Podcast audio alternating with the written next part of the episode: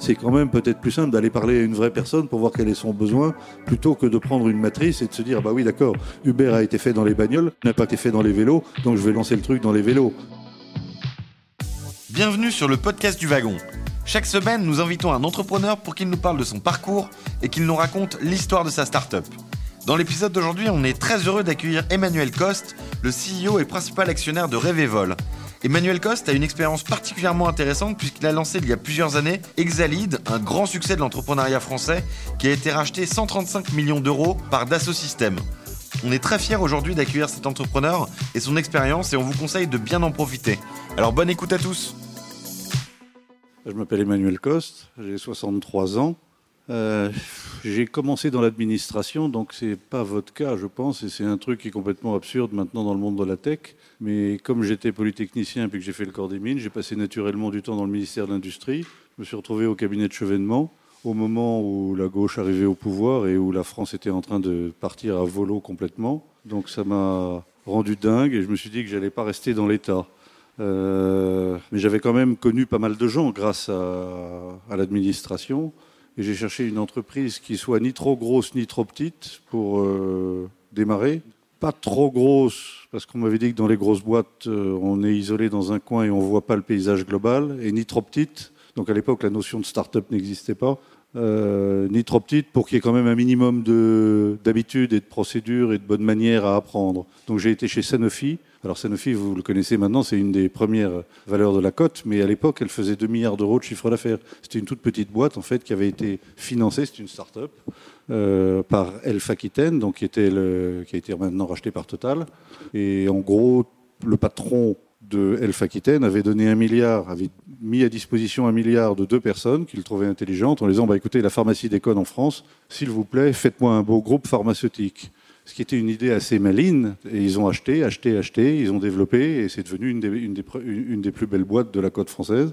Et puis après, j'en ai eu marre. Au bout de cinq ans, j'avais fait euh, disons, plusieurs métiers, mais qui consistaient systématiquement à redresser les filiales en déconfiture. Euh, comme j'étais le plus jeune du comité de direction, on me filait les merdes à gérer, donc je les ai gérées les unes après les autres. J'ai appris plein de choses, mais à la fin, je me suis dit que je n'avais pas le profil pour euh, progresser dans les grands groupes.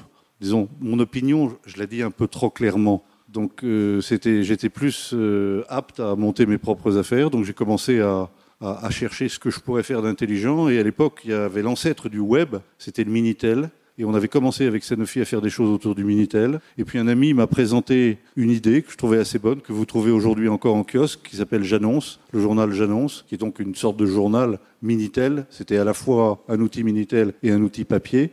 Et puis je me suis aperçu, donc là c'est une start-up, euh, c'est pour ça que j'ai des doutes sur les start-up, mais on y reviendra, je pense que ça va être l'occasion d'en parler plusieurs fois dans cette, euh, dans cette soirée.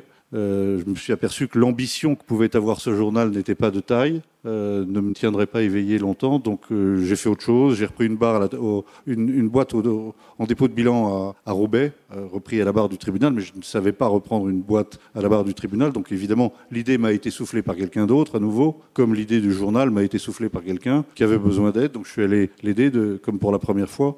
Euh, je lui ai trouvé l'argent. Euh, j'ai appris du coup à cette occasion-là ce que signifie reprendre à la barre du tribunal, parce que chez Sanofi, j'avais appris à gérer des boîtes ou à les retaper, mais euh, qui appartenaient à un actionnaire solvable. Donc il y avait des sous tous les mois pour payer les salaires des gens et payer les fournisseurs. Par contre, quand une boîte était en dépôt de bilan à la barre du tribunal, vous n'êtes pas sûr de pouvoir payer les salaires ou les fournisseurs à la fin de la semaine. Donc c'était un nouveau sport. Et puis à la fin de ça, euh, quand j'ai eu mon chèque, donc ça a été mon premier chèque, euh, ça a mis la famille à l'abri, euh, des proches m'ont dit qu'il fallait arrêter. alors je vous refais un zoom arrière. Pourquoi reprendre des boîtes à la, barre du tribunal en 4, Là on est en 91. Parce qu'on est à la fin d'une décennie de dépôt de bilan en France. Vous avez peut-être euh, en mémoire ça, vous l'avez lu dans les livres, mais la deuxième crise du pétrole, 79-80, a pompé 3% du PIB mondial en augmentation des prix de l'énergie. Ça a mis à genoux toute l'industrie française. Et vous avez peut-être euh, conscience que les, les, Bernard Arnault, les François Pinault sont nés, les Bolloré sont nés de la reprise de beaux actifs industriels qui leur, ont été confiés avec l'aide du ministère des Finances, qui finançait à l'époque euh, des repreneurs pour euh, redémarrer des activités qui étaient en capilotade. Mais cette vague s'est arrêtée à la fin des années 90. Moi, je suis arrivé à la fin, de la vague. Et à ce moment-là, euh, je sentais que la vague s'arrêtait, que c'était peut-être plus le, bon créneau. Et puis des amis m'ont dit que le, le, système bancaire était en fait extrêmement agréable. J'avais jamais connu le système bancaire chez Sanofi parce que l'argent tombait, donc il fallait redresser opérationnellement les boîtes. Mais la, notion de cash flow, la notion d'argent était gérée par le groupe, donc je n'en avais pas eu connaissance. J'avais appris à le connaître après par le, les dépôts de bilan, mais là, euh, on m'a dit bah non, c'est plus le dépôt de bilan, mais maintenant tu as commencé à comprendre comment circule l'argent dans une entreprise, donc tu ferais mieux de travailler avec le système bancaire que contre le système bancaire. Je dis c'est quand même bizarre parce que quand je reprends une boîte à la barre du tribunal, c'est pas moi qui me mise en faillite. Et euh, on me répond non, c'est pas ça. C'est que le la, la, mémoire, dans la mémoire des banques, le dossier est considéré comme un peu pestiféré parce qu'ils ont perdu de l'argent là-dessus. Sinon la boîte ne serait pas allée en dépôt de bilan à la barre du tribunal. Donc tu ferais mieux d'aller emprunter de l'argent aux banques pour acheter des actifs sains et euh, à l'époque, le mot LBO existait à peine. Hein. Euh, private equity est un mot qui a été inventé beaucoup plus tard. LBO n'existait pas encore. Par contre, euh, les Américains avaient démarré et les Français avaient suivi des aides fiscales pour que des gens jeunes sans argent, ce qui était mon cas, j'en avais pas des masses, puissent reprendre avec l'aide des banques et donc un peu d'aide fiscale, euh, des beaux outils pour passer les générations. C'est ça l'origine du LBO. C'est comment faire que des vieux qui ont créé leur boîte au lendemain de la guerre puissent partir en retraite tranquillement sans que la boîte soit abandonnée et puissent la vendre à des jeunes qui auraient un peu de tempérament mais qui n'auront évidemment pas l'argent pour l'acheter. Donc ça, c'est ce que j'ai démarré de manière un peu structurée en 92 par un outil qui s'appelle Qualis, euh, qui a donc fait trois choses de 92 à 2000, donc 18 ans. D'abord du LBO, qui a très bien marché. Et puis les banques, et en particulier la BNP, ont trouvé qu'on gérait bien euh, ce que nous faisions. Donc ils, nous ont, ils ont commencé à nous redonner des outils en capilotade qu'ils avaient financés, mais qui n'étaient pas en dépôt de bilan, dont ils craignaient qu'elles ne tombent en dépôt de bilan si euh, un opérateur de, un peu efficace ne se mettait pas au boulot. Donc je me suis remis dans le retournement. Ça, ça a très bien marché également. Et puis, euh, je me suis mis à, investir dans la tech en 2000. Donc là, on se rapproche petit à petit de, de. Mais pour vous faire le film court, 92-2000, euh, 92-2010, pardon, 92-2010, donc 18 ans, euh, on était à 800 millions d'euros de chiffre d'affaires en 2010. Donc à force d'acquisition, ou bien de boîtes chères avec l'aide des banques, ou bien de boîtes pas chères du tout, mais en, en retournement, on était arrivé à, fabriquer un beau euh, disons, véhicule. Et puis à partir de 2000, je me suis mis à investir dans la tech mais pas du tout euh, parce que je lisais les journaux. Vous avez peut-être entendu qu'il y a eu une bulle absolument énorme en 2000 et en Californie démarraient les financements par les fonds propres de start-up, ce que sans doute vous, vous essayez de faire ou vous apprenez ici. Euh, en, France, on a eu euh, ce, phénomène. Euh, J'ai regardé des centaines de dossiers qui étaient toutes des merdes absolues, qui valaient des fortunes, et je me suis dit que c'est pas comme ça que j'arriverais à faire quelque chose de malin. Donc j'ai repris euh, mes comment dire mes bon code génétique. Euh, comme euh, j'étais du corps des mines, bah, je connaissais beaucoup de matheux. Moi, j'étais pas particulièrement bon en maths, mais il y avait pas mal de collègues qui étaient bons en maths, donc ils m'ont présenté des gars qui étaient bons en maths et qui faisaient des trucs, donc plus ou moins dans les maths ou plus ou moins dans l'informatique. Et c'est comme ça que, par hasard, euh, je suis tombé sur Exalid. Alors, je vous raconte un peu le contexte d'Exalid parce que vous allez voir qu'on vit dans un monde qui est en fait assez, assez stable. Pourquoi Exalid? C'est un moteur de recherche parce que les fondateurs d'Exalid avaient passé deux ans chez AltaVista qui est aussi un moteur de recherche. Mais pourquoi des moteurs de recherche sont-ils apparus en 94 et 95 Alors on remonte encore d'un an ou deux et on est à la création du web vers 92, 93, 90, 93 au CERN. On invente le HTML, qui est en gros un langage universel qui permet à tout le monde de lire et d'écrire un site web euh, dans un langage commun. Et l'année charnière, c'est l'année, je crois, 95, car fin 2000 fin 1994, il y avait 10 000 sites web. Fin 95, il y avait 100 000 sites web. Aujourd'hui, on est aux alentours de 1 milliard de sites web. Mais donc, dès 94-95, les gens se sont dit, oh, mais il y a trop de sites web, c'est le bordel, on va pas s'y retrouver. Donc, la notion de moteur de recherche devient nécessaire. Premier moteur de recherche, Yahoo, qui a une table des matières on est encore très très loin des gens intéressants aujourd'hui. C'est quoi Table des matières? C'est ce que vous voyez à la fin, à la fin du bouquin. L'économie du monde, l'économie de l'Amérique, l'économie de la Californie, l'économie de San Francisco. Et juste après, Alta Vista, le premier, avant Google, Donc une filiale de Digital Equipment se dit oui non mais ça c'est con, on devrait prendre l'autre manière de rechercher, celle que vous voyez dans les ouvrages universitaires. Euh, il y a un index, par exemple le mot Charles de Gaulle est à la page 2, la page 25 et à la page 292. Ça c'est un index. Et Altavista a créé le premier index. Donc il y, avait, a eu pendant quelques années deux moteurs en compétition. Yahoo, top des matières, donc il fallait à la main classer les trucs dans les bonnes cases, dans, les bons chapitres et dans les, bons sous-chapitres. Et puis l'index d'Altavista, créé par un Français, Louis Monnier, normalien français. Mais cet index n'était pas stable. Donc il a fait venir les deux les informaticiens qu'il trouvait les plus malins de sa génération, donc les futurs fondateurs d'Exelid, François Bourdon et Patrice Bertin, et leur a demandé de bosser sur le truc. Et ils ont fabriqué le Refined Search, qui a marché, mais en 98, donc après deux ans de travail chez Altavista, il se trouve que Altavista a changé d'actionnaire, qui n'a plus voulu investir dans le search, la recherche, et a voulu, c'était la mode de l'époque, transformer Altavista en portail, la pub. Donc, d'une part, Altavista s'est cassé la gueule. D'ailleurs, au demeurant, il y a une anecdote drôle parce que les deux fondateurs de Google sont passés chez Altavista avec leur projet en, sortant de Stanford. Et pour un million d'euros, Altavista pouvait mettre la main sur Google. Et le gars d'Altavista, j'ai discuté avec lui parce qu'il était au conseil d'administration d'Exalid. Après, Louis Monnier il dit oui, on a fait une connerie parce qu'on pensait qu'on avait gagné la guerre, que la guerre, bon, euh, voilà, c'était fini, on, était le seul index. Donc comment des deux jeunes connards pourraient éventuellement porter concurrence et puis voilà. Donc mort d'Altavista, retour en France des deux fondateurs, futurs fondateurs d'Exalid, qui recréent donc une souche à l'école des mines. Ils reviennent à Home Sweet Home et recréent une souche logicielle à partir de ce qu'ils ont appris chez Altavista. Et puis en 2000, ils cherchent des ronds comme vous bientôt. Mais euh, c'est pas de peau parce qu'on est en, plein bulle, en pleine bulle Internet. Donc à ce moment-là, plus personne ne veut mettre d'argent. Donc euh, ils vont bien voir euh, le tour des classiques du corps, qui sont bien d'accord pour les, embaucher, pour gérer les enjeux de Thales, de Kojima, de Areva, pardon, de qui vous voulez, des grands groupes, mais n'ont aucune envie de financer leur aventure. Or, quelqu'un dans le corps sait que moi j'ai un peu de sous et que je cherche des beaux projets, donc le mariage se fait. Et en gros, on passe dix ans ensemble contre Google, donc moteur de recherche à cause du web, avec deux ans de retard sur Google, parce que Google a été créé en 98 et nous, on est créé en 2000. Disons, on, se lance en 2000, donc on a deux ans de retard. Et en gros, pendant sept ans, on échoue à apporter. On avait une technologie analogue à celle de, Google. Euh, il n'y avait pas à rougir de la technologie d'Exelid. Mais comme on arrivait en second et qu'il avait pris la part de marché, c'est winner takes all dans la, dans la tech.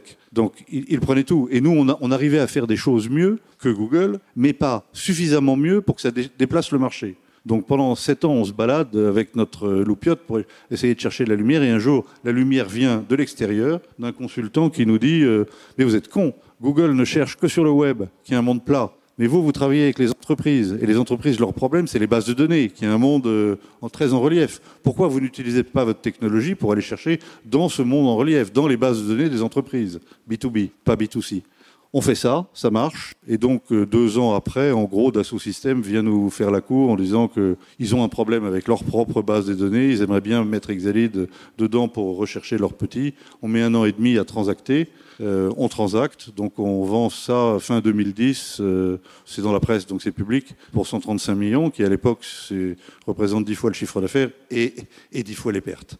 Et euh, fin d'un bout de temps, et à ce moment-là, je médite parce que je, suis en désaccord avec mes associés sur la manière dont on gère une autre participation dans l'immobilier. Euh, et finalement, on se sépare, euh, je récupère mes sous, et je suis chômeur. Et je viens de passer 10 ans contre Google. Et c'est là qu'arrive Revevol. Parce qu'en début d'année 2010, avant de vendre Exalid, j'ai vendu Exalid en juin 2010, mais début 2010, pour des raisons variées, j'ai fait un procès d'intention à Microsoft parce que je n'arrivais plus à travailler le samedi matin et le dimanche matin chez moi. Alors j'ai incriminé Microsoft, j'ai demandé aux gens d'Exalid ce que je devais faire, ils m'ont dit va chez Google, euh, prends la nouvelle offre de Google, Google Apps. Google Apps, c'est le Gmail grand public qui est devenu euh, corporate en 2008. Je le fais, je découvre Revevol, qui est un distributeur, reseller, intégrateur de Google. Et puis en fin d'année, ce qui n'a rien à voir, mon, autre fils, il y en a un dans la salle, mais j'en ai un autre, euh, cherche un job, il sort de l'EDEC, et euh, euh, on passe en revue toutes les offres d'emploi qui sont proposées à l'EDEC, et puis à un moment, il tombe sur Revevol qui, qui dit en gros, bah, on installe du Gmail dans les entreprises. Alors il me dit, bah, ça c'est quand même intéressant parce que moi je, fais ça à titre perso euh, pour le fun d'installer du Gmail à mes amis. Si je pouvais faire ça à titre professionnel, euh, ça serait vraiment très bien. Alors il se trouve que je connais les gens de Revevol, je les appelle et puis ils le prennent. Puis là on est vers septembre, octobre, novembre 2010. 2010. Et puis, euh, je trouve qu'ils le traitent bien. Je les connais comme fournisseurs, mais je vois maintenant qu'ils le traitent bien. Donc je leur demande, comme maintenant j'ai encaissé mes sous et que je suis chômeur, euh, s'ils veulent pas que je mette trois sous dans leur caisse pour les aider à se développer. Parce que tout ce que j'ai fait de 92 à 2010, c'est du private equity. J'étais de l'autre côté de la barrière par rapport à vous. J'étais du côté du monde de l'argent et j'achetais des boîtes où je finançais des projets. Donc là, bah, je reprends ma casquette. Ça fait 18 ans que je la, je la manie, donc je leur dis, vous voulez pas un peu de rond? Et ils me disent oui. Et puis on se met très vite d'accord sur la chose et le prix. Euh, et on est, donc ça, c'est novembre 2010. Donc c'est mon fils qui a créé l'occasion. On est d'accord. Il se passe rien. Et puis ils exécutent plein de trucs juridiques. Ils commencent à dépenser l'argent que je n'ai pas encore mis dans la caisse. Finalement, comme ils m'ont ouvert tout par les tableurs partagés, bah, c'est moi qui les alerte en les disant faites attention, vous allez bientôt déposer le bilan parce que vous dépensez l'argent que j'ai pas encore mis dans votre caisse. Donc soyez gentil de faire les actes juridiques pour que je, mettre, puisse mettre l'argent dans votre caisse. Mai 2011. Donc là, disons que j'ai acheté un revendeur. Et puis, un mois plus tard, un revendeur un peu intégrateur de Google. Et puis, un mois plus tard, le premier patron de la R&D de Exalid, euh, Stéphane Donzé, vous connaissez mieux, je pense, le second patron de la R&D de Exalit, qui est Florian Douetto, car il a monté la boîte Dataiku, euh, qui est une boîte qui fait du big data, qui réussit extraordinairement bien. Mais il y a une douzaine de boîtes hein, qui, ont, qui sont sorties d'Exalit et qui ont, bien réussi. Le premier patron de la R&D, donc, juin 2011, donc un mois après que j'ai mis les sous dans la caisse de Revevol, m'appelle en me disant que décidément il ne veut plus rester chez Dassault Systèmes. Il est parti depuis 2009 euh, en Californie euh, il, voulait être, euh, disons, un précurseur pour attaquer le marché américain du point de vue d'Exalid. Et puis une fois que ça a été racheté par Dassault Systèmes, il y a un choc de culture qui a fait partir beaucoup de gens d'Exalid. Et lui a envie de quitter. Et il me dit qu'il va faire des jeux en Californie. Alors je lui dis qu'il arrête de déconner parce que je viens de mettre des sous dans Google, donc il soit gentil de regarder si la technologie Google n'est pas idiote. Euh, il réfléchit, il vient nous voir en septembre, donc on est en 2011, et puis il me dit oui, bon, bah, ça va, euh, j'ai regardé Google, c'est une bonne techno. Bon, il y a, y a, Amazon, euh, donc je vais parler du cloud 5 secondes après, mais euh, il y, a, voilà les deux technos intéressantes. Mais alors, je, viens, je veux bien venir avec toi, mais je reste aux États-Unis. Je veux faire du produit. Je ne veux pas faire de l'intégration, je ne veux pas faire de service, et je ne veux pas revenir en France. Je dis que c'est une bonne nouvelle parce que si on peut faire du service grâce au Revevol qu'on vient d'acheter et qu'on peut développer, euh, et si on peut parallèlement faire du produit, euh, après tout, on joindra l'utile à l'agréable. Donc à l'époque, pour que vous ayez les chiffres en tête, Revevol fait environ 2 millions d'euros de chiffre d'affaires en 2010 et il n'y a pas de produit. L'année dernière, euh, a fait plus de 20 millions de chiffre d'affaires et on a fait 4 millions de software pur. Et cette année, je pense qu'on va faire 25 millions de chiffre d'affaires et on va faire 7, 7 sans doute 7 millions, 8 millions de software pur. Qu'est-ce que je peux vous dire d'autre comme entame? Tout est dur en permanence. Parce que. Euh, mais qu'est-ce que c'est Revevol D'abord, qu'est-ce que c'est? Maintenant que je vous ai raconté l'historique, c'est un truc qui fait trois choses. Qui fait du service, donc qui intègre, qui a commencé par intégrer uniquement du Google jusqu'à 2015. Et 2015 intègre du Microsoft, la solution cloud de Microsoft. Et puis depuis, 2000, depuis octobre 2016, intègre Workplace. Vous avez peut-être entendu que Facebook vient de prendre la même décision que Google avait prise en 2008, c'est-à-dire de transformer une offre grand public en une offre corporate. Alors il se trouve qu'on a été choisi un parmi 13 dans le monde comme intégrateur de, de, Workplace, ce qui est quand même bizarre pour une boîte de 20 millions de chiffre d'affaires. Ils auraient mieux fait d'aller voir Accenture ou Capgemini. Mais non. Pourquoi ils nous ont pris? Parce qu'on pousse bien l'adoption. En fait, ce qu'on a appris sur Google, les gens de Microsoft l'ont retenu. Donc ça, c'est dans le chapitre que fait Revevol de l'intégration. Mais il fait de l'intégration technique et surtout du change, de l'adoption. Il a une 200, je sais pas, les gens dans la salle de la maison le savent mieux que moi, mais on a, selon les terminologies, entre 50 et 200 use cases pur Google, pur cloud, messagerie, calendrier, euh, tableur partagé, euh, doc partagé, qui font que les gens apprennent un peu votre métier euh, à utiliser le cloud. Donc ça, c'est première activité de, de Revevol. Et puis deuxième activité de Revevol, faire du software, parce qu'on essaie de remplir les trous dans la raquette des grandes plateformes. Donc ce qu'on a fait avec Google, ben, on a regardé ce qui déconnait. Donc début 2012, quand Stéphane Donzé euh, est arrivé, il n'avait pas d'idée de produit donc on a fait une boîte pour lui et il était en Californie, mais on ne savait pas quel produit il allait faire. Ça, ça peut vous aider à réfléchir sur une méthode pour trouver des trucs à faire. Et nous, ce qu'on trouve assez simple pour trouver des trucs à faire et réussir quasiment à coup sûr, c'est de se mettre dans un flux de services, puis de regarder ce qui est mal fait par ou la concurrence ou les grandes plateformes, et puis d'essayer de remplir les trous dans la raquette, tout bêtement. Donc c'est ce qu'on a fait avec AODoc, c'est ce qu'on a également fait avec Awesome Gaps. Alors il paraît que l'un d'entre vous utilise Awesome Table, c'est Philippe qui m'a dit ça euh, l'autre jour, donc qui est un des softwares fabriqués par la maison, mais également euh, comme un trou dans la raquette qui aurait été comblé euh, par nous. Donc première chose, on fait du service. Deuxième chose, on fait du software. Mais troisième chose, qui est un comment du deux, on, fait de l'intrapreneurship, c'est-à-dire que petit à petit, quand une activité euh, commence à prendre corps et à, vouloir prendre son autonomie, eh ben, on en fait une boîte à part. Euh, on répartit un peu de capital euh, aux, gens qui animent cette société, et puis ben, on essaie de, la faire voler de, ses propres, de ses propres ailes, quitte à ce qu'elle garde des liens avec le reste de la maison pour se cross-fertiliser. Voilà ce que nous sommes intégrateur, software et incubateur, on va dire. Et vous avez pas mal parlé de l'écosystème de Microsoft, de Google et aussi de Facebook, donc votre partenaire. Et je voulais savoir quelle est la différence entre, euh, entre ces trois, trois écosystèmes. Est-ce que vous... Alors, ou bien je demande le cinquième amendement pour ne pas témoigner contre moi, ou bien j'essaie un peu de vous répondre. Disons, le plus simple euh, à décrire, c'est Microsoft. Microsoft a quasiment tout le marché des grandes entreprises.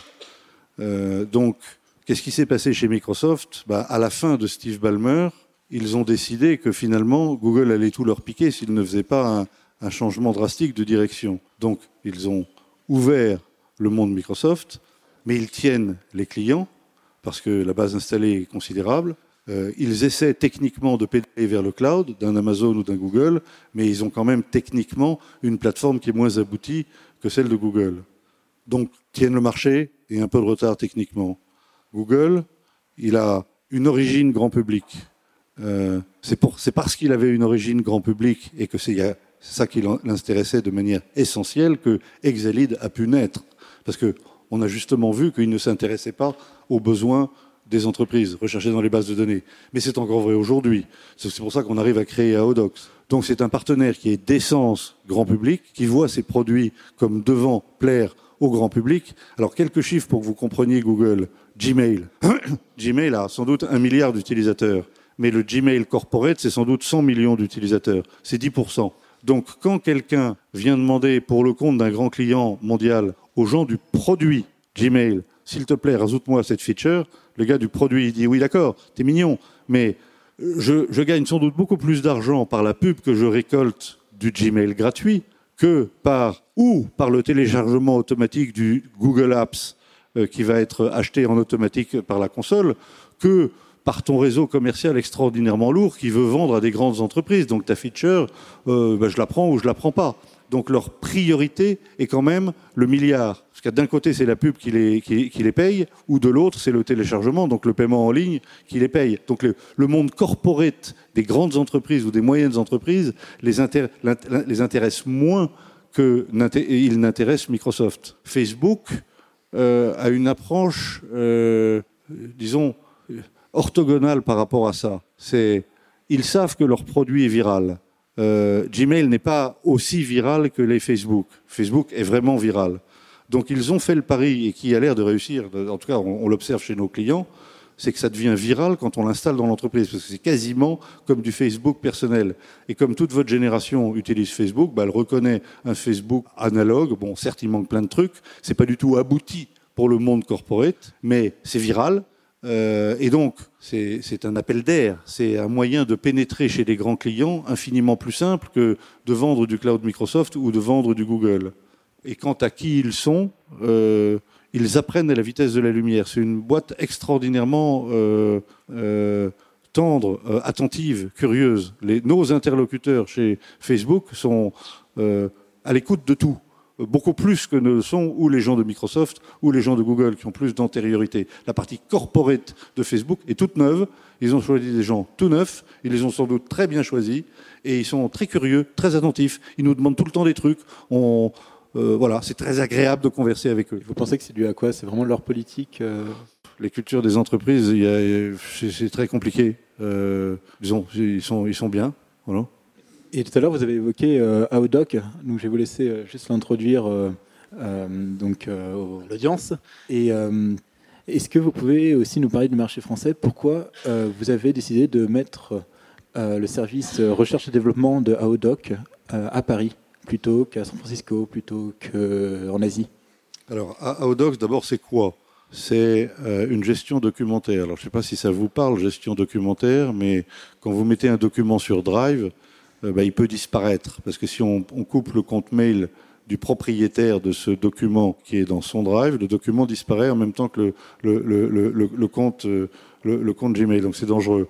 Alors ça, c'est pris par le bas, par la sécurité. Mais la gestion documentaire, c'est maintenant l'âme des entreprises. Vous avez deux, deux âmes des entreprises. Vous avez le RP, euh, qui est pour le calcul, c'est une, base de données relationnelle. C'est en fait la traduction moderne informatique du débit-crédit de la comptabilité. C'est un système autostable. Ça, c'est une première âme. Et puis une deuxième âme, c'est la gestion des documents. Et les documents qui sont obligatoires.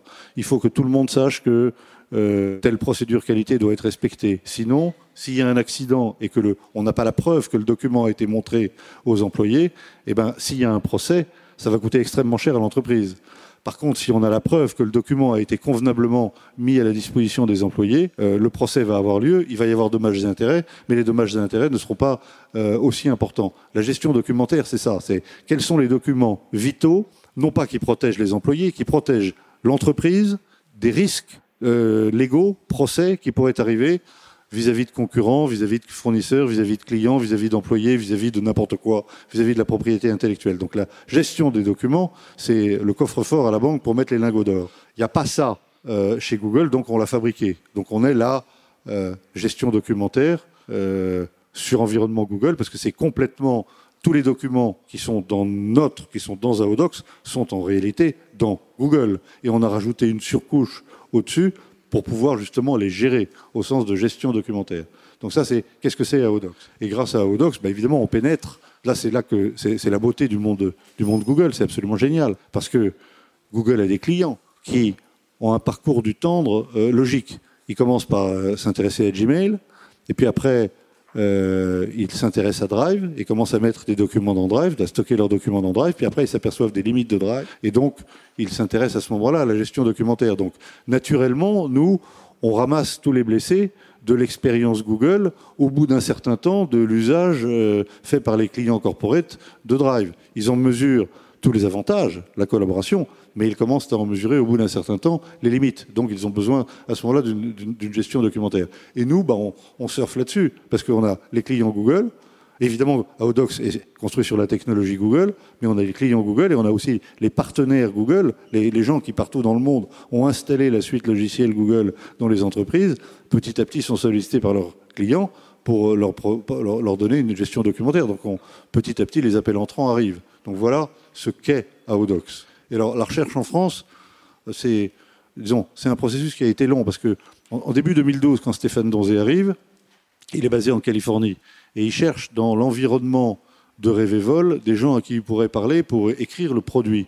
Alors il voit les gens de Révévol France, il trouve que c'est des aborigènes, il voit les gens de Révévol Italie, il trouve que c'est des aborigènes, et il y avait un autre gars, une autre petite équipe en Hongrie qui avait également euh, adopté le panonceau Révévol, parce que ça c'est le business model des fondateurs de Révévol, et il les trouve absolument éblouissants, ce qu'ils sont. Donc il commence par travailler avec eux. Mais euh, au bout de quelques années, disons vers 2014, donc deux ans et demi, on commence à se rendre compte qu'on ne peut pas laisser l'écriture du soft à des gens qui sont si éloignés de nous et géographiquement et culturellement. Donc on se dit qu'il va falloir non pas rapatrier, parce qu'on continue à travailler avec ces Hongrois, ils sont éblouissants, mais on a mis la tête de la R&D en France parce qu'on est français, euh, tout bêtement. Euh, alors il faut savoir aussi qu'on est des très bons matheux. Hein. Vous avez, peut-être connaissance que pour des tas de raisons, on fait un tiers de la recherche mondiale de maths. Donc c'est un des domaines dans lesquels on est très bon. Alors est-ce qu'on est très bon pour des raisons culturelles ou est-ce qu'on est très bon parce qu'on ne donne pas de budget à la recherche publique et que les maths c'est un truc qui est pas cher parce qu'il suffit d'un crayon, une feuille à papier et puis euh, voilà on fait des maths. tout concours, mais toujours est-il qu'on est très très bon en maths. Donc c'est assez normal qu'on ait des très bons informaticiens en France.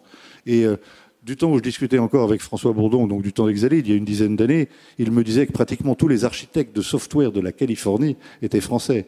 Donc les spécialistes étaient plutôt d'autres nationalités, mais les architectes, les gars qui prenaient le recul pour se dire bon, bah, c'est quoi le problème global et comment je vais le traiter, euh, c'était plutôt les Français. Alors on a essayé de creuser pourquoi les Français. Alors on a creusé par rapport au système américain parce qu'on n'a pas eu le temps de, de disons, on n'a pas l'esprit à ça, on avait trop pris par d'autres trucs, mais en gros, qu'est-ce qu'on apprend aux Américains À devenir extrêmement pro sur une technique? Qu'est-ce qu'on apprend aux Français en sup, en taupe ou dans les écoles d'ingénieurs? À être pro en rien du tout, mais on leur met plein d'outils sur la table, on leur dit démerdez-vous, puis après on leur donne un problème, et puis on leur dit en gros, plus ou moins, démerdez-vous pour trouver l'outil ou le cocktail d'outils qui permettra de résoudre le problème. Donc on apprend, mais ça je ne l'ai appris qu'il y a dix ans, même si j'ai subi cette éducation, on nous apprend sans doute à mieux bricoler à partir d'un certain nombre de, techniques euh, qu'on connaît mal. Voilà, en gros. Puis on se débrouille. Ça nous donne du courage, parce qu'on arrive à les résoudre. Donc à la fin, ça nous donne du courage. Et donc on prend le courage de devenir des architectes de software. Voilà comment François Bourdoncle m'a raconté la chose. Et c'est sans doute assez vrai. Et euh, je voulais juste savoir quels sont les grands axes de développement euh, de Revevol sur le moyen et le long terme? Bah, le long terme, en général, c'est un jour et demi. Et le moyen terme, donc c'est dans l'heure qui vient. Euh, parce que ça va trop vite dans le monde Revevol, dans le monde Google. Disons, vous avez conscience que Google sort une nouvelle feature tous les jours depuis l'origine de Google Apps.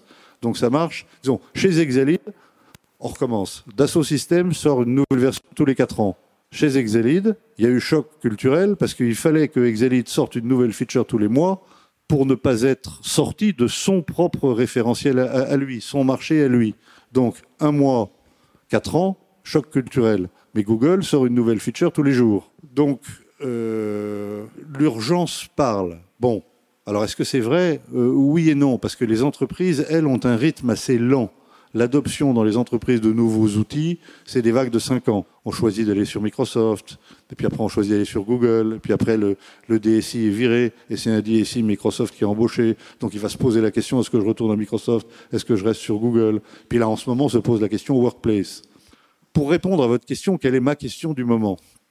Alors ma question en 2012, quoi? La question en 2012, c'est comment on développe Revevol, donc service, intégration technique, adoption, et quel produit on fait? Parce qu'on n'avait rien dans les mains. Et on trouve la GED. Aujourd'hui, il y a un événement majeur, c'est Workplace est arrivé.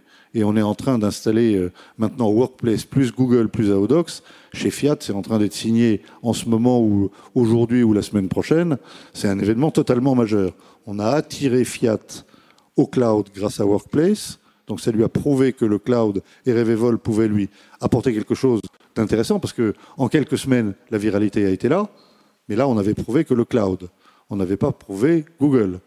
Donc ensuite, ils nous ont demandé de faire un POC, un Proof of Concept, sur 150 euh, agences commerciales en Europe pour euh, recruter les gens. Et on a fait ce POC avec du Google et du Aodox. Ça, ça a prouvé Google. Donc c'est assez bizarre, c'est la première fois qu'on arrive à prouver à un client l'intérêt de Google grâce à Aodox. Mais évidemment, vous vous doutez bien que maintenant chez Fiat, il y a à la fois du Workplace qui est déployé et du Google et du Aodox qui est déployé ou en train d'être déployé. Donc évidemment, on est en train de se demander, avec notre clé Aodox, dans quelle serrure Workplace on va pouvoir rentrer. Parce que si on pouvait trouver, avec ce qu'on sait faire, en 2012, on n'avait rien dans les mains comme produit. Mais maintenant, avec Aodox, on a quelque chose dans les mains. Et est-ce que par hasard, Aodox pourrait être utile à Fiat, on en est certain, à Google, on en est certain, mais également à Workplace? Donc ça, c'est notre question du moment. Et si on arrive à trouver une bonne réponse, vu la vitesse à laquelle les entreprises s'emparent de Workplace. Et si on trouve une petite place à Aodox pour améliorer le produit Workplace qui est, qui est encore à la peinture un peu fraîche, bah on, a, on va avoir un, un, deuxième souffle d'air pour nous, pour nous emmener vers le haut. Donc c'est ça la question du moment. Et tout à l'heure, vous avez parlé de Exalid et aussi de, de, de Taiku et euh, donc Aodoc, euh, etc. Et j'aimerais bien que vous développez un peu sur euh, ce qu'on appelle la Exalite Diaspora. Donc, euh, je vais vous laisser... La Exalite Diaspora, c'est un mot que j'ai déformé parce que Florian Douetto a fait un, un, article dans Rue du Commerce, je crois, sur la, la Exalite Mafia. Et pourquoi la Exalite Mafia? Parce qu'il y a eu en Californie la PayPal Mafia. Donc, lorsque, lorsque PayPal a été racheté, euh, de très nombreuses entreprises sont sorties de PayPal parce que sans doute il y avait une culture dans PayPal qui a poussé les gens qui avaient vécu dans PayPal ensuite à créer leur truc. Alors il se trouve qu'on a observé, nous, que on a observé deux phénomènes, trois phénomènes, euh, trois phénomènes lorsqu'on a vendu Exelid. Premier phénomène, choc culturel, un mois, quatre ans. Deuxième phénomène, tout le monde est parti. Tous les anciens, il n'y a quasiment plus personne chez Exalid aujourd'hui, des gens d'Exalid avant la session à Dassault Systèmes. Et, disons, je ne les suis pas tous, mais je crois qu'il y a une douzaine de startups euh, qui sont nées de Exalid et qui continuent à se parler entre elles.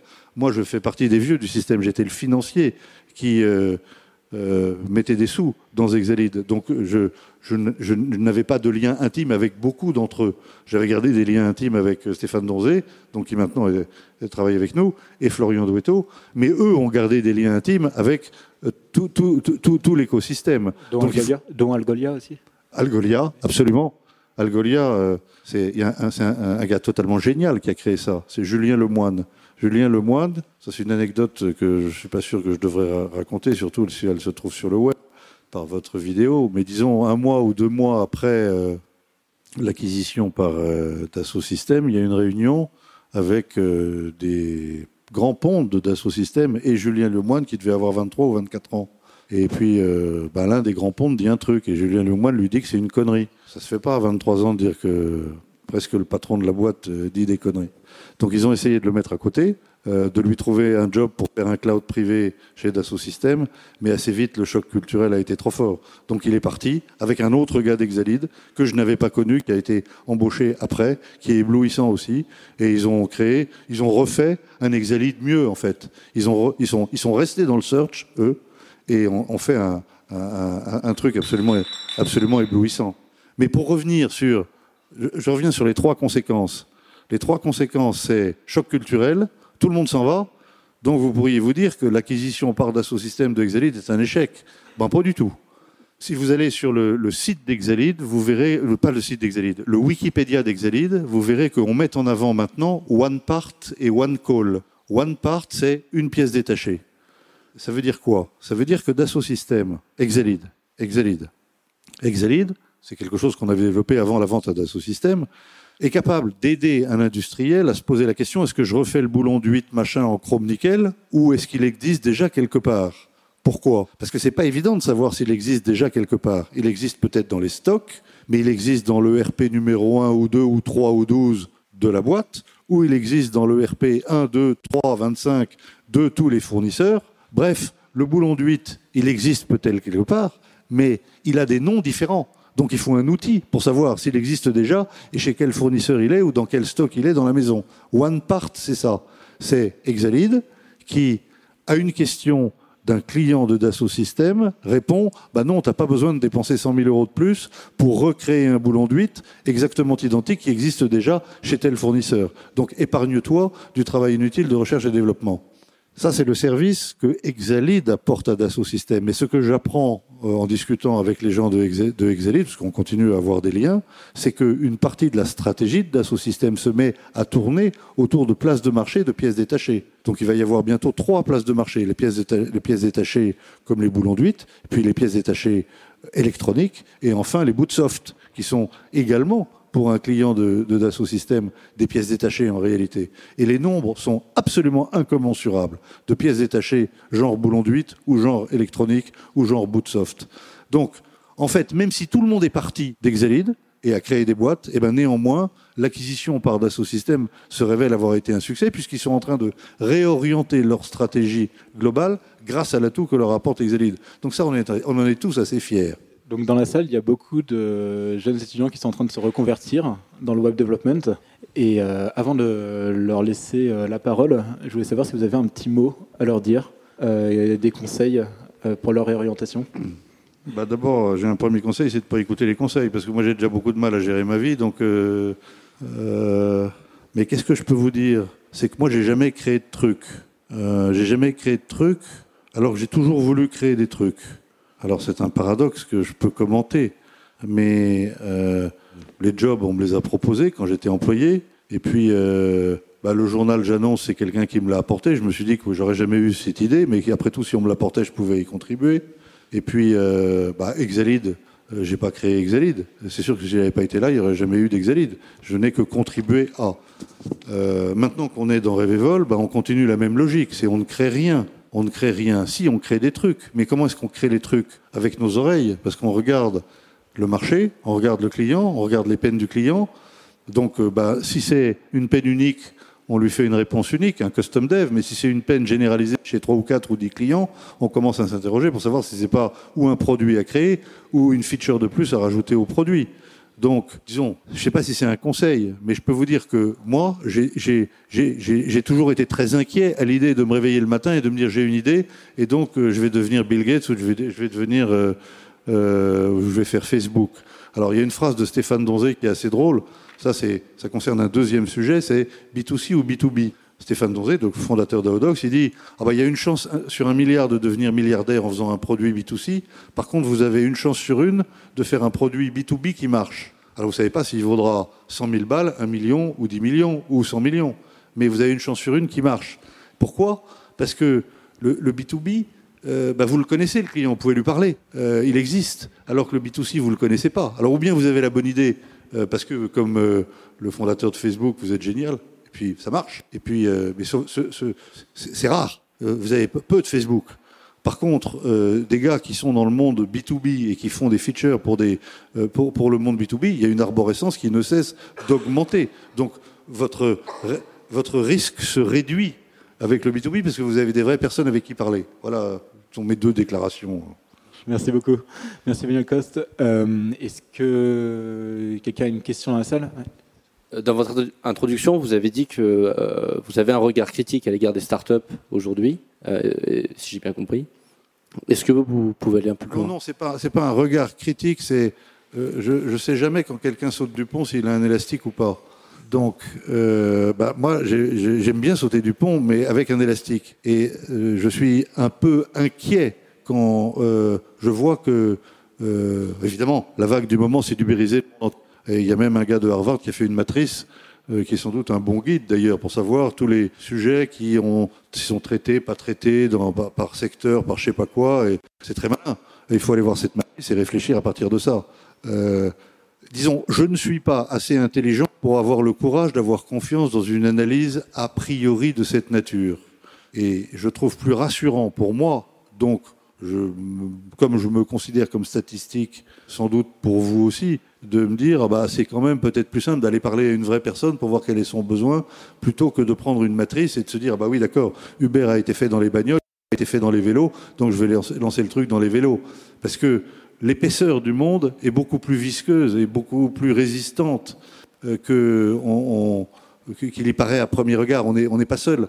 Euh, on est des, centaines de milliers sur la planète qui avons les mêmes envies euh, de, vivre dans ce monde qui double de productivité tous les deux ans. On vit sous la loi de Moore. Vous avez conscience qu'on vit sous la loi de Moore. Ça, c'est un truc rassurant pour vous. Il faut absolument que je vous en parle. La loi de Moore.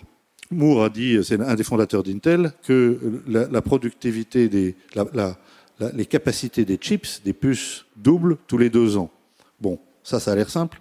Mais si vous parlez à un financier, euh, parce que si vous faites des startups, vous allez voir les financiers. Donc, ils vont, vont parler de TRI, taux de rendement interne. Le TRI implicite d'un truc qui double tous les deux ans, c'est 41,4%. Est-ce qu'on sait concevoir mentalement un truc qui grossit de 41,4% par an? Non. Et d'autant plus qu'il tend vers zéro. Parce que la productivité, elle ne se voit pas par l'augmentation des nombres. On ne fait pas des avions qui sont 41,4% plus gros ou plus chers tous les ans. Non. Vous avez un Google Maps gratuit ou un Gmail gratuit qui est tous les ans, mais globalement, hein, je le prends comme image, 41,4% plus efficace, plus productif, plus aimable, plus ergonomique que euh, l'année dernière. Donc ça, c'est rassurant. C'est rassurant B2C, c'est rassurant B2B, mais c'est surtout rassurant B2B, parce que si le monde change, en gros, on n'est pas capable de concevoir un doublement tous les deux ans avec la tête. Quand je vous disais que le moyen terme, c'est demain après-midi, c'est vrai. Parce que je ne sais pas concevoir un monde qui sera deux fois plus productif dans deux ans, ou qui, à la fin de l'année, sera euh, aux alentours de 20% plus productif qu'aujourd'hui. Car tout est en dessous de zéro, tout est gratuit. Donc c'est de la productivité, c'est pas de la croissance euh, mesurable. Mais c'est rassurant, parce que ça veut dire que le monde change tous les deux ans. Il est complètement différent tous les deux ans. Donc on a presque continuellement la chance de trouver une nouvelle petite fenêtre qui s'est ouverte grâce à cette loi de Moore. Et, la loi de Moore est encore accrue par le cloud, parce que les puces elles-mêmes, elles doublent de productivité tous les deux ans, mais le cloud, c'est simplement une idée qui accroît encore ça, c'est-à-dire faire bosser les puces ensemble. Donc, même s'il y avait une limite technique parce qu'on est dans l'infiniment petit euh, à, la loi de Moore, qu'un jour il y aura une asymptote. Le cloud essaie de repousser la limite dans le temps de, cette asymptote. Mais quand on veut créer une boîte ou quand on veut créer une feature, bah, si, on, si on est très très inquiet, j'ai pas envie de sauter du pont sans élastique euh, parce que c'est pas assez sûr. Vous, savez que vous avez constamment euh, un changement du monde et donc vous avez toujours une chance de recommencer. Voilà. Donc d'un côté un peu inquiet, de l'autre un peu rassurant. Est-ce que je peux répondre Bonjour, euh, moi j'avais une petite question par rapport, on a parlé énormément des gestionnaires de documentaires euh, et je voulais vous demander comment vous expliquez l'existence aujourd'hui. Vous nous avez parlé du fait qu'il y avait des features nouvelles qui, apparaissaient tous les jours chez les GAFA et je me demandais comment vous expliquez l'existence de produits comme Quip, Asana, Atlassian, des produits qui, sont, qui ont l'air de faire exactement les mêmes fonctionnalités et qui marchent très bien alors que très rapidement un Google pourrait euh, les manger ou les racheter Oui, c'est une question qu'on se pose aussi, nous, depuis 2000. Euh, alors, je vous la résume à ma manière. Comment est-ce qu'on peut réussir dans un monde incroyablement compétitif alors qu'on est simplement moyen? Euh, C'est vrai que c'est une question. Euh, alors, votre question, elle est légèrement différente, mais en fait, pas si différente que ça. C'est à partir du moment où un software a des clients, il sait quels sont les problèmes de ses clients. Donc, comme le rythme Disons, c'est un rythme de diplodocus assez lent. L'influx nerveux dans une corporate, ça met 5 ans pour changer d'avis. Donc, si vous êtes attentif ou inquiet et que vous écoutez avec vos oreilles, quand vous êtes chez le client, ben, il vous dit des trucs sur votre produit. Faites plutôt ci, faites plutôt ça. Donc vous le faites évoluer. Et les niches écologiques ne cessent de se multiplier. C'est pas euh, un remplacement, c'est une adjonction et les mondes vivent en parallèle, mais les softwares, l'offre s'élargit de plus en plus. Le nombre d'offres pour faire des choses analogues ou pas analogues, ou pas analogues, euh, s'élargit de plus en plus. Et donc, j'imagine que ces softwares ont trouvé une sous-niche dans la macro-niche qu'ils déclarent, qui est indispensable aux clients et qui fait que les clients euh, leur demandent de l'améliorer en permanence. Ils l'améliorent en permanence et donc ils survivent. C'est ma réponse B2B. Et elle est assez rassurante aussi. Ah oui, vous nous avez dit que dans les années 2000, vous aviez vu beaucoup de startups euh, pourries, surévaluées. Est-ce que vous pensez qu'aujourd'hui, euh, l'histoire se répète? Non. C'est comme les subprimes euh, des années 2000. Tout le monde, tout, le monde s'est illusionné. Tout le monde s'est dit que le, web allait révolutionner le monde. Il a révolutionné le monde. Mais ce que les gens n'avaient pas capté, c'est que euh, ça ne se ferait pas vite. Ça a mis très longtemps. On est à un milliard de sites web aujourd'hui, euh, mais donc euh, on sortait de 10 000, 100 000 en 94, 95. 2000, c'est tout près de 95. Peut-être que, voilà, vous rajoutez encore deux ou trois zéros, mais ça a été très lent. et comme à chaque fois qu'il y a une rébellion vers l'or, c'est une illusion collective. C'est comme, disons, avant la crise de 2007. Euh, je ne sais pas si vous avez vécu ici, vous étiez assez vieux pour euh, vivre la crise de 2007, dite de 2008. Euh, mais qu'est-ce qui s'est passé? Je l'ai senti moi. à un moment, le, monde entier a, senti qu'il ne plus, n'était plus nécessaire de payer une prime de risque. On s'est dit, ah bah ça y est, la croissance est là de manière éternelle, les, frontières ont disparu, les, peuples ne vont plus se battre, les religions ne sont plus un frein. il y a eu une période, entre guillemets, bénie, où la perception du risque s'est estompée. Et donc le monde entier est devenu fou. Euh, tout le monde s'est dit, bah oui, je peux prendre un risque supplémentaire à ce que je ferais naturellement si j'étais sain d'esprit. Mais quand tous les copains à côté, quand le monde entier devient fou, on devient fou. Donc ça, c'est la crise de 2008. En 2000, c'est une autre folie, mais une folie analogue, une folie positive. Le web va révolutionner le monde. Il ne va plus y avoir de commerce euh, par l'intermédiaire de magasins, tout va se faire par l'intermédiaire du, web et, de l'informatique. Et donc, bah oui, c'est une ruée vers l'or. Et à ce moment-là, qu'est-ce qui se passe? Quand tout le monde devient fou Vu de l'observateur qui voit des, projets de start-up, c'est que, euh, en gros, toutes les crevures de la place veulent monter leur, leur, start-up. Et vous mesurez par la qualité des gens qui viennent vous parler que, en fait, le monde est devenu fou. Parce que le premier connard, j'ai pas d'autre mot, venu dit je lève 10 millions sur un business model idiot, vous posez trois questions, vous apercevez vous savez que le mec n'a pas réfléchi, vous vous dites le monde est devenu fou. Donc il faut, que, il faut, il faut se retirer temporairement et, retrouver une stabilité psychologique euh, avant de se remettre à, mettre des sous. Mais cette folie, la, bulle Internet a vraiment eu lieu. Donc il y a vraiment eu une surévaluation des actifs. Il y a même quelqu'un qui avait calculé que Goldman Sachs avait touché en honoraire de levée de fonds, euh, donc il prenait 5%, plus que l'intégralité de, de, la valeur résiduelle de ces startups après effondrement de la bulle donc pendant quelque temps, le monde devient régulièrement fou. C'est la, voilà, c'est le, monde devient régulièrement fou. C'est le capitalisme va de crise en crise. C'est vrai depuis euh, l'origine des temps. Donc il faut savoir, faut savoir quand le monde devient fou. Euh, donc si vous êtes du côté de celui qui demande de l'argent, ben, vous avez peut-être une chance d'en demander beaucoup plus que vous ne pourriez deux mois plus tard. Mais si vous êtes du côté de celui qui met de l'argent, vous avez une chance de paumer votre culotte. Donc euh, voilà, faut... Mais aujourd'hui, pour répondre à votre question, non. Euh, d'abord, je ne vois plus de nouveaux projets, donc ça, ça vous rassure. Euh, je suis plus du tout dans le monde du private equity ou dans le monde du côté de, l'argent euh, qui, approvisionne les boîtes. Mais ce que j'entends par mes amis qui sont dans ce monde, c'est que la qualité des gens aujourd'hui est très bonne. Il y, a, eu une maturité du marché, des, jeunes gens, du monde de l'argent, donc il n'y a plus du tout la folie. 2000, c'était vraiment drôle. Je vous assure, c'était vraiment drôle. Hilarant. bonsoir. Je reviens sur vos débuts. Parliez de la, création de Sanofi et des reprises de boîtes que vous avez fait. Et en fait, à chaque fois, il y avait plus ou moins un rôle de, l'État. C'est-à-dire que c'est l'État, enfin, des connexions dans l'État qui vous ont poussé à reprendre des boîtes.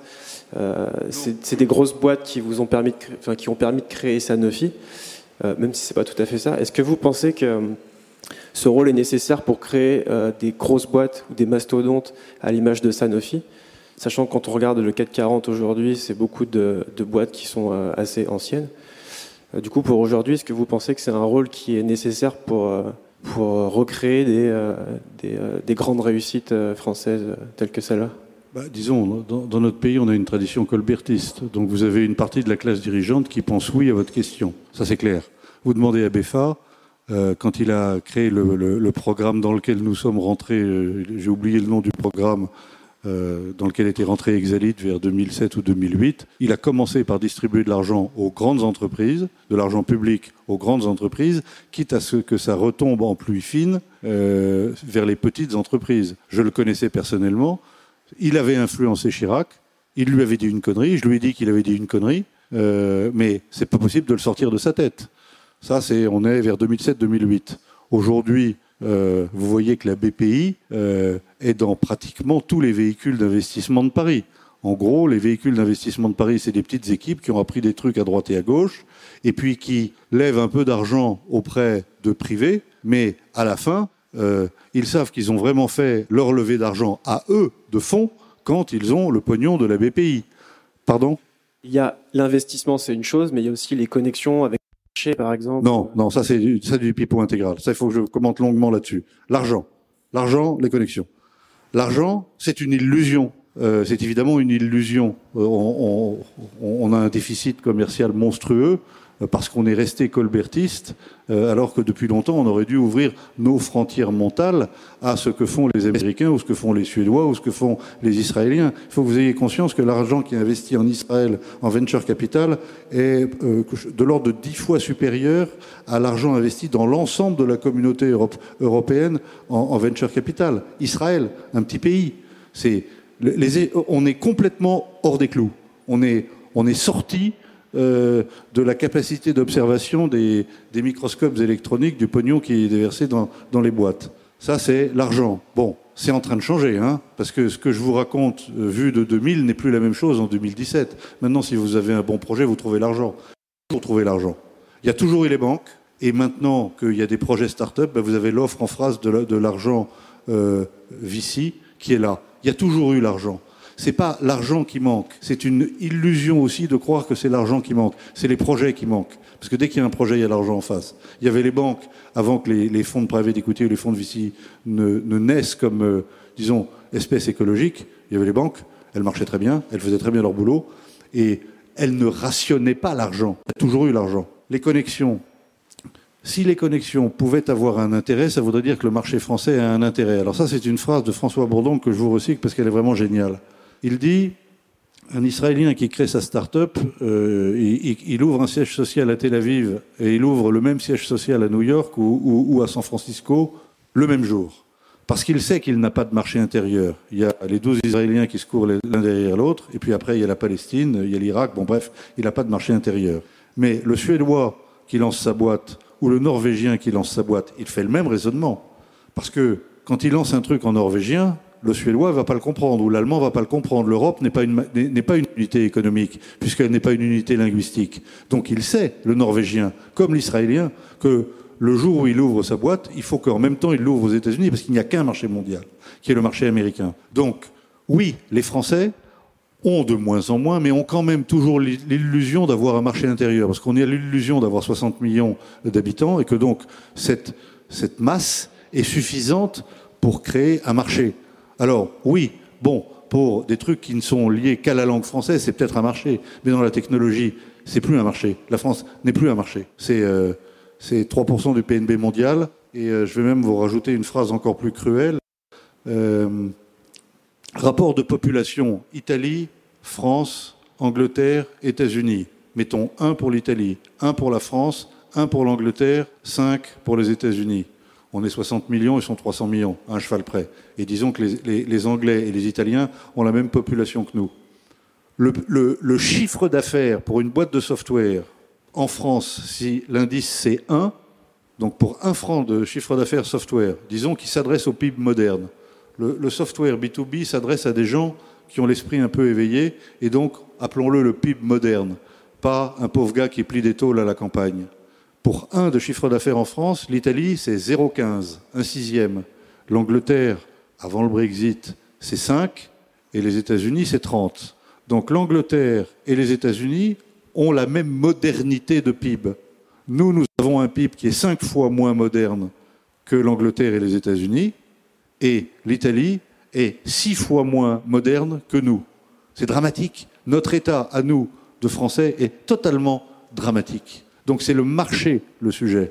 Nous ne sommes pas 60 millions de, personnes. Si nous étions des Anglais, nous serions 60 millions divisé par 5. 12 millions de personnes. Ce chiffre de 12 millions de personnes, pour représenter l'équivalent France, il faut l'avoir en tête, parce que je m'étais fait par des raisonnements complètement différents en 1980, alors que la tech n'existe pas un, calcul grossier un peu analogue. Nous avions l'illusion à l'époque de vivre dans un pays de 50 millions de personnes pour des marchés de produits modernes. À l'époque, les produits modernes, c'était euh, l'appareil de photo, les caméras, les fax, euh, euh, voilà, 1980, euh, c'est à peu près ça, les, sujets de conversation. Euh, et ben on se demandait, c'est quoi la taille de la France? Et on s'était dit, bah oui, c'est environ 10 millions de personnes. C'est 10 millions équivalents hollandais, 10 millions équivalents anglais, 10 millions équivalents américains. Donc il faut avoir en tête ça. Connexion, ça sert à rien. Euh, excusez-moi, vous parliez de l'Italie. Pourquoi vous avez ouvert des locaux euh, en Italie, du coup, à Milan? Oh, J'ai pas ouvert de locaux en Italie. Euh, il se trouve qu'il y avait quand j'ai acheté Revevol, il y avait une petite filiale détenue à 25% par la maison mère Revevol en Italie et 75% par l'équipe italienne. Mais il y avait ce schéma euh, en Pologne, en Bulgarie, en Hongrie, euh, en Australie. Disons, les fondateurs de Revevol avaient multiplié ce schéma. On vous apporte la technologie. Pour prix de ça, vous nous donnez 25% de votre boîte locale et vous vous chargez, vous, d'apporter l'argent et les clients. Qu'est-ce qui est resté de ça? Ben, La boîte hongroise, euh, oui, la boîte hongroise, la maison mère de Revevol Hongrie, qui donc ont aidé Stéphane Donzé à, faire les, premières lignes de code et qu'on continue à utiliser, parce que c'est de remarquables codeurs. Et puis en Italie, bah, petit à petit, on a vécu ensemble. Moi, je vivais avec un monsieur qui avait, dont, j'avais 25% de la société, et puis euh, bah, je, le trouvais très malin. Euh, il essayait d'apprendre de nous, de nous apprendre des trucs. C'était très agréable de discuter avec lui. Euh, donc, bah, il se développait. Donc à un moment, vers 2013, donc j'ai acheté, j'ai mis les sous dans la, dans la société en 2011. Puis je suis devenu majoritaire en octobre 2012. Et en 2013, j'ai commencé à regarder le propriétaire en me disant bah, qu'est-ce qu'il y a comme valeur ici ou là? J'ai vu les Italiens, qui étaient à l'époque euh, deux ou trois ou cinq. Et puis j'ai trouvé qu'ils étaient vraiment très très bons. Maintenant, ils sont 30. Donc je suis allé voir l'Italien en lui disant écoute, vous êtes très bons, mais vous êtes euh, trop bons. Euh, donc si on partage les techniques et que nos, sangs ne sont pas mêlés, on va s'entrégorger. Donc il vaudrait mieux qu'on fusionne. Euh, alors, je vais monter au capital, quoi, Revevol, euh, Maison Mère va monter au capital de l'Italie à hauteur de 80%, parce que ça c'est peut-être pas idiot qu'il garde 20% pour l'équipe italienne. Et puis en contrepartie de ça, euh, il va prendre une partie au capital du, du groupe. Mais si on réussit sur les produits, ça apportera beaucoup de valeur. Donc nous, on gagne une équipe, lui il gagne l'accès à la propriété des produits si les produits ont de la valeur. Bon, puis on s'est regardé, euh, ça a été une négociation extraordinairement subtile, sans un mot, par des déplacements de tableurs, euh, de cellules euh, dans un tableur partagé. C'est la première fois que je fais une négo sans mots. Ça a pris plusieurs mois. Alors bon, je mets 12,3% là, crac, crac, crac. Puis lui, je savais qu'il qu'il savait que j'étais en train de modifier le tableur, donc euh, je voyais comment il réagissait. euh, bon, et puis euh, en fait, il était très très bien élevé. Ça a été extraordinairement agréable, et, maintenant c'est un vrai succès industriel parce que c'est lui qui est en train, avec l'aide d'Aodox, avec l'aide du groupe pour Workplace, mais c'est lui qui vient de faire la cour pendant un an à Fiat, et on est en train d'apporter 200 000 euh, euh, personnes à, Google. C'est un- un- incroyable succès industriel pour lui. Donc c'est une fusion très réussie. Donc c'est un hasard total. Simplement, je trouvais ce monsieur, euh, à l'époque ils étaient deux, euh, lui et un autre monsieur qui est maintenant en Californie, euh, chez Zaodox. Je les ai trouvés absolument éblouissants. Donc bah voilà, quand on aime bien les gens, à la fin c'est facile de faire les affaires ensemble. Quoi. Mais j'aurais jamais eu l'idée d'ouvrir des, des bureaux en Italie. D'accord. Donc, on va en rester là. S'il n'y a plus de questions, non? En tout cas, mer- merci beaucoup. Euh, C'était super. Euh, moi, j'ai beaucoup apprécié. Je pense que tout le monde a pris beaucoup de plaisir. Donc, merci. C'est fini pour aujourd'hui, merci d'avoir écouté ce talk. Si cet épisode vous a plu, pensez à vous abonner sur iTunes. Si c'est déjà fait, je vous invite à laisser un avis et à le partager sur vos réseaux préférés. À la semaine prochaine pour un nouvel épisode. Salut à tous